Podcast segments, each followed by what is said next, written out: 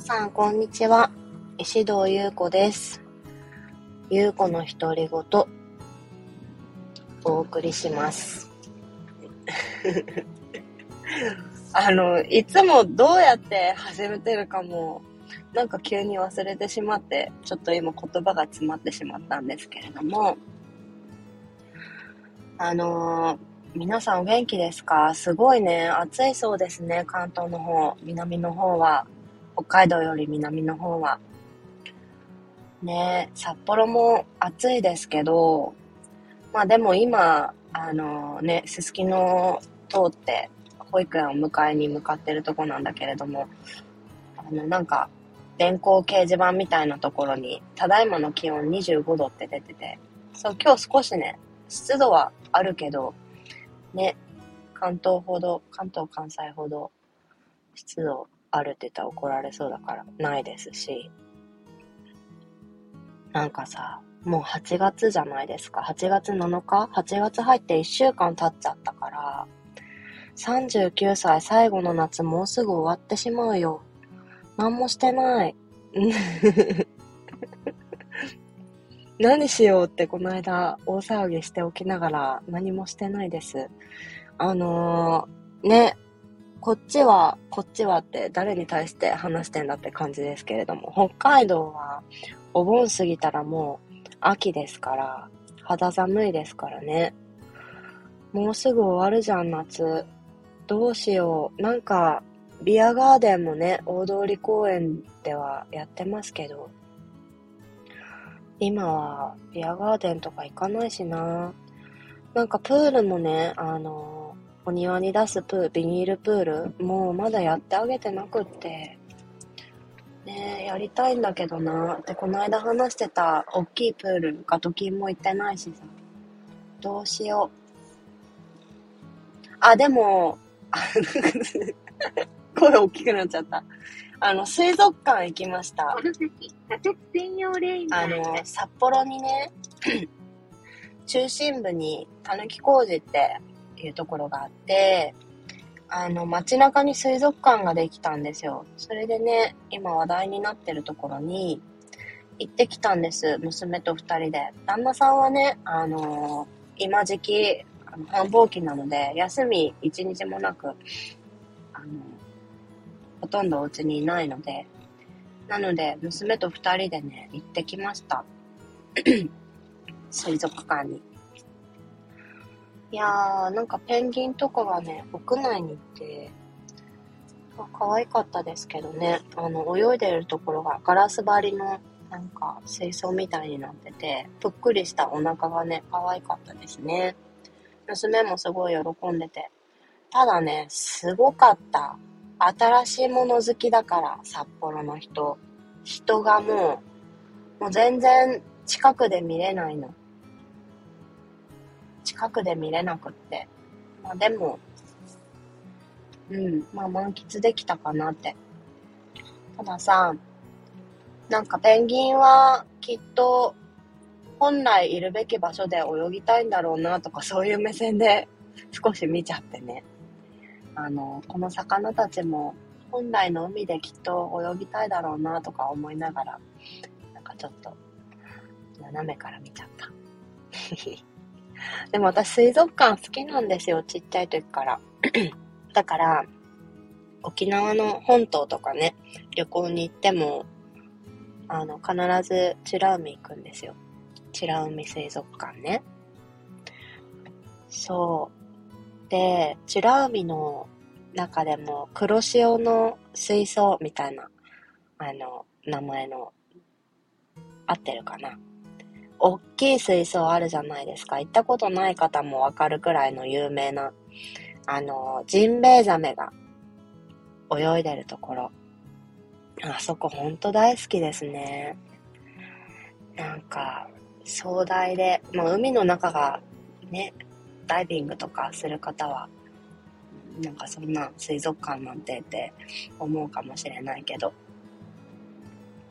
私マンタがすごく好きで、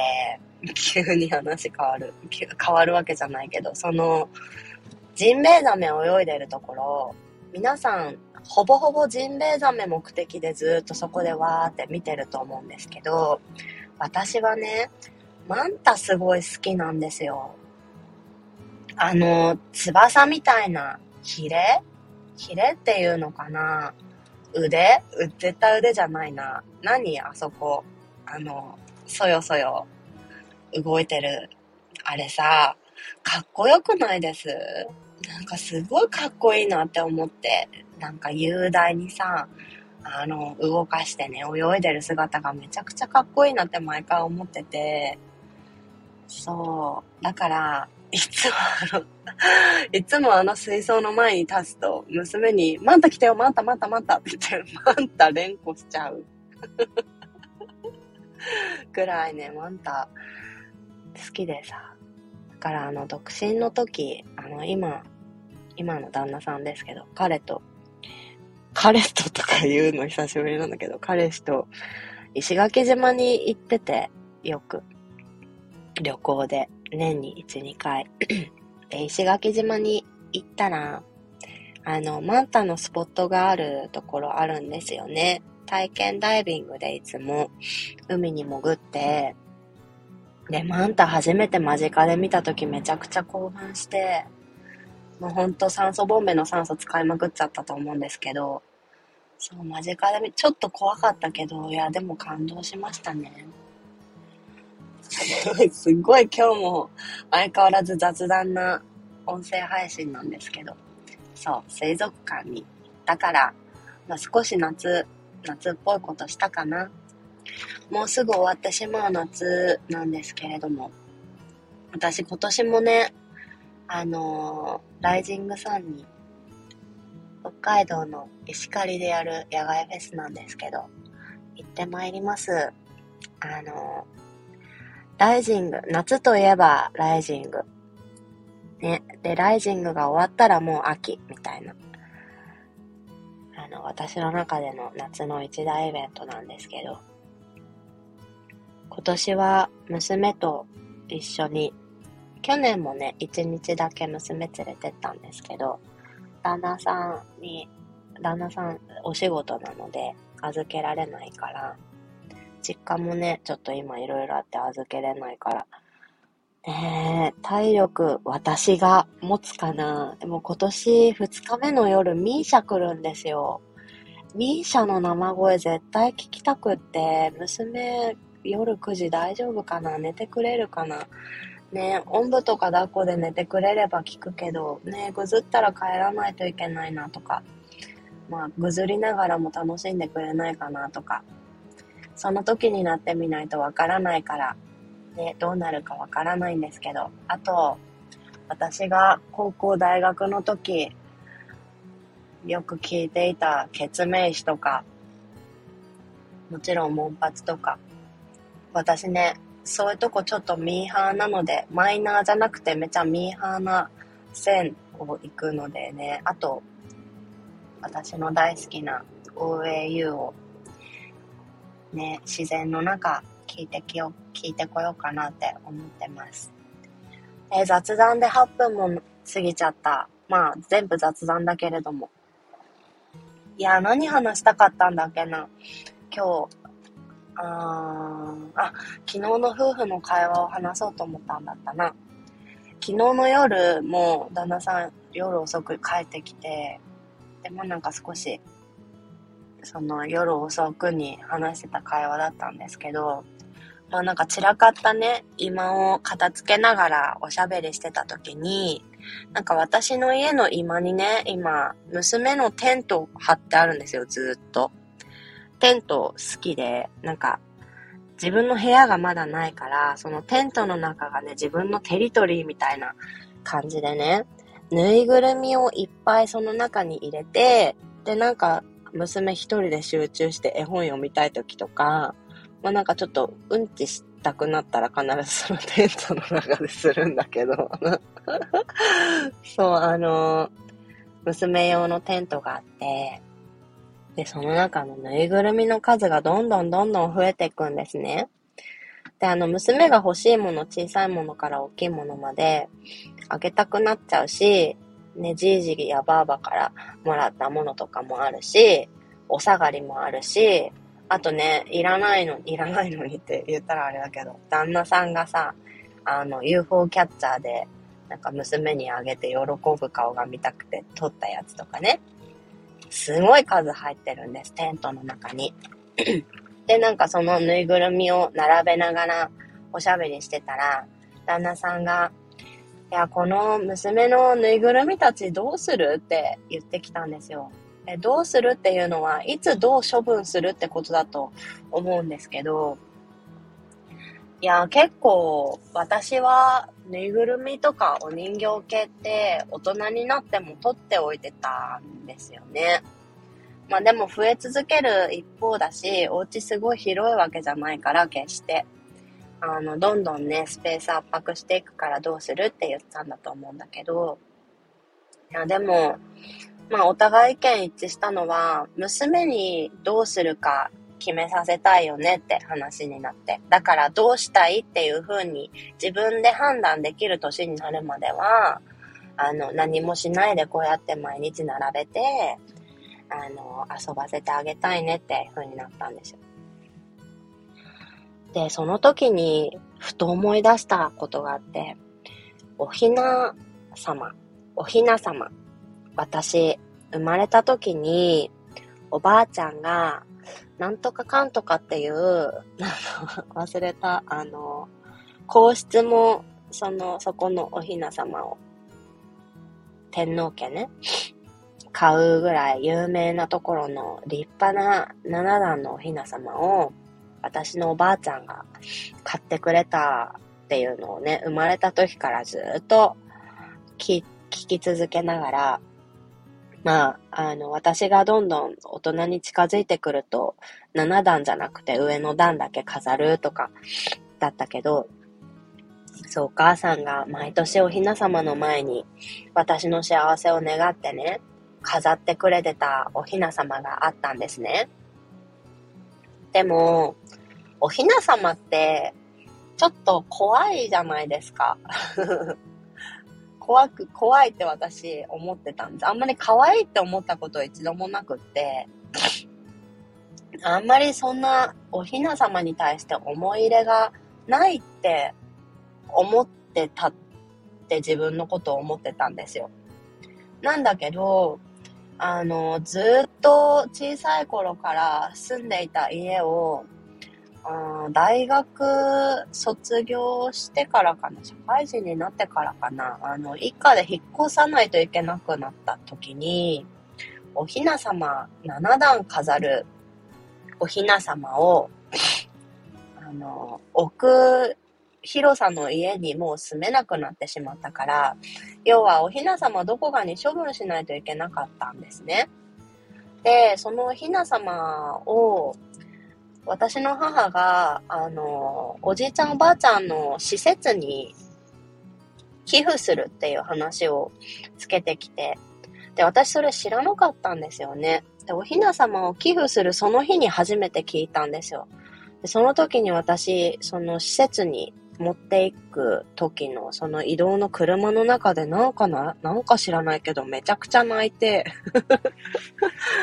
そう、なんかわかんないけどすごい泣いたんですよね。その時なんで私泣いてんだろうって、その時は思ったの。でも、なんか、時は経ち、まあ、40手前になって、昨日その会話をした時にふと、あ、私、すごいあのおひな様が家族、親とかおばあちゃん、おじいちゃん、おばあちゃんに愛されてるっていう象徴だったんだなってすごい思ったんですね。なぜなら、毎年おひな様を飾りながら母が、これはすごく大事なものなんだよっておばあちゃんがあなたが生まれた時に、あの、健康に生きれ、生きていけますように元気に、あの、生きていけますようにって素敵なお嫁さんになれますようにって買ってくれたものなんだよって言って、毎年毎年欠かさず飾ってくれてた、そのおひな様が、私がすごく大切に育てられた象徴だったんだなってことに気づいたんですよね。だから、なんかそのお人形をどうするかっていうのをその引っ越しでね、持っていけないから、そのお姫様をどうするかっていう、なんか、その考えの考えていうかなんていうの、相談してほしかったんだと思うんですよ、お母さんに。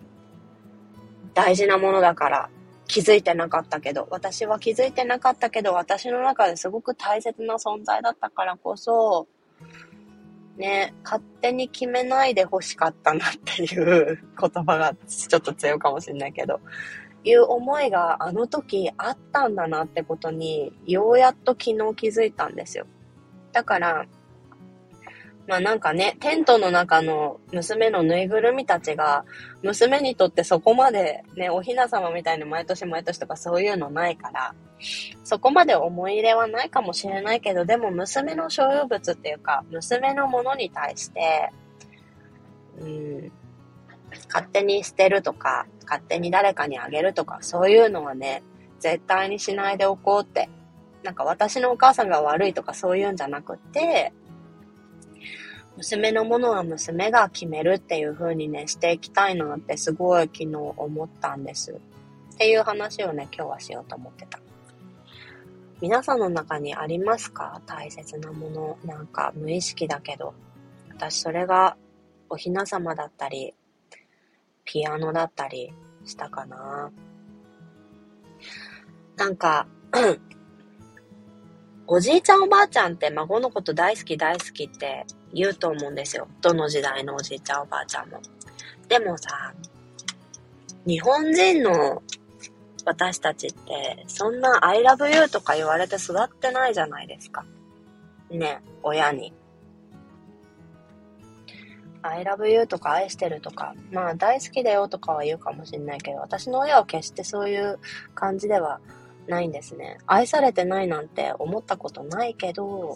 でもやっぱりね、まあ私が成長すれば成長するほど、ね、言わなくなるのが日本って自然なのかなって思ってて、ハグとかもさ、そんなないしね。うん。だからこそ、おひな様とか。あと私、不安になった時に小さい頃、お母さんに対して不安になった時、なんか、かわいそうって思われるの嫌だなって思うからあんまり人に言ったことないんだけど、なんかちょっとおひな様のつながりでお話しすると、あの、私一番上だから兄弟の、弟二人の三人兄弟なんですけど、長女だから、あの、すごい赤ちゃんの時の写真いっぱいあるんですよね。一番上ってそうなるって言うじゃないですか。ね、だから、生まれた時からの写真がすごいあって、で、それ一枚一枚アルバムに貼ってあって、で、なんか、初めて立ったとかさ、なんかわかんないけど、お母さんの手書きのなんか、写真の横にあったりとかして、何冊もあるんですね。でも、弟たちのはあんまないんですよ。あるけどな、あの、私ほどじゃないの。半分も、私の半分もないくらい。で、あの、ホームビデオとかも、私が生まれた頃は、すごく高い時代だったから、写真だけだったからこそだと思うんですけど、今みたいに簡単にスマホに撮れる時代じゃないから、動画ね。だから写真すごいいっぱいあって。で、私、母から、なんかちょっと気も気持ちというか、すごい怒られたりとか、なんかすごいたくさん喧嘩したりとかして不安になった時、よくそのアルバム引っ張り出してきて見てたんです。なんか、要は、きっとね、愛されてることの確認だったなと思うの。なんかそれで、あのー親からの愛情を確認するみたいなことね、してたんですよね。なんか、この話聞いて決してかわいそうって思わないでほしいんですけど、まあ、思ってもいいだけど、その人の自由だけど。なんか、だからさ、何が言いたいかっていうと、なんかそのおひな様の話では、あの、子供のものは子供に決めさせたいっていうことと、あと、まあ、恥ずかしくっても、娘がいくら成長して大きくなったとしても、なんか、私あなたのこと大好きだよって言えるかどうかわかんないけど、恥ずかしいって思う時代がいつか来るかもしれないけど、でも絶対、ママはあなたの味方だっていうことは絶対伝え続けたいなって思ってて。うん。なんか、ね、今夏休みだからさ、なんか常に常にいつも一緒にいるから、なんか年頃によっては窮屈に感じるお母さんとかもね、きっとたくさんいると思うんです。私もきっとそうなると思うんですよね。だからこそ、今この話したんですけど、今ね、もし日本のどこかで、もしくは海外のどこかで聞いてるあなた、お母さんが今窮屈に思っている。なんかちょっと子供に当たっちゃうとかさ、なんかわかんないけど、何か、うんってなってるお母さんがいたら、この話を聞いてほしい。どんな状況であっても、まあ、毎日とは言わず、四六時中とは言わずでも、私はどんな時でもあなたの味方でいるっていうことを言っても言わなくてもいいけど、態度で示してあげてほしいなって思うんですよ。アルバム見て安心するみたいな子供の私がいたっていうことのシェアを通してね、伝えたいなって思って。そうそうそう。あ、そうそう。そして、あの、ママの夏休みで思い出したんですけど、今度ね、オンラインでイベントがあります。のお知らせをさせてください。あの、セルフラブキッズ認定講師の同期の方たちと一緒にね、8月23、24でね、イベントを開催します。オンラインでお話し会だったり、ミニ講座だったり、親子ヨガだったり、私はね、えー、ヨガをやります。24日の午後3時から1時間。普段ね、ママっていう肩書きが強いと思うんですけれども、まあママである自分もね、すごく大事だと思うんですけど、もうママである以前に私を大切にする時間をね、ぜひちょっとでも味わっていただけたらって思います。ヨガを通して自分を味わって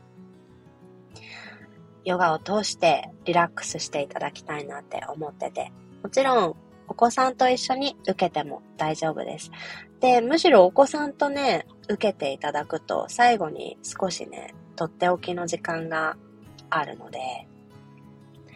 ぜひぜひ受けてください。インスタグラムのストーリーで今流れてます。で、あの、わかるようにね、ハイライトに置いておきますので、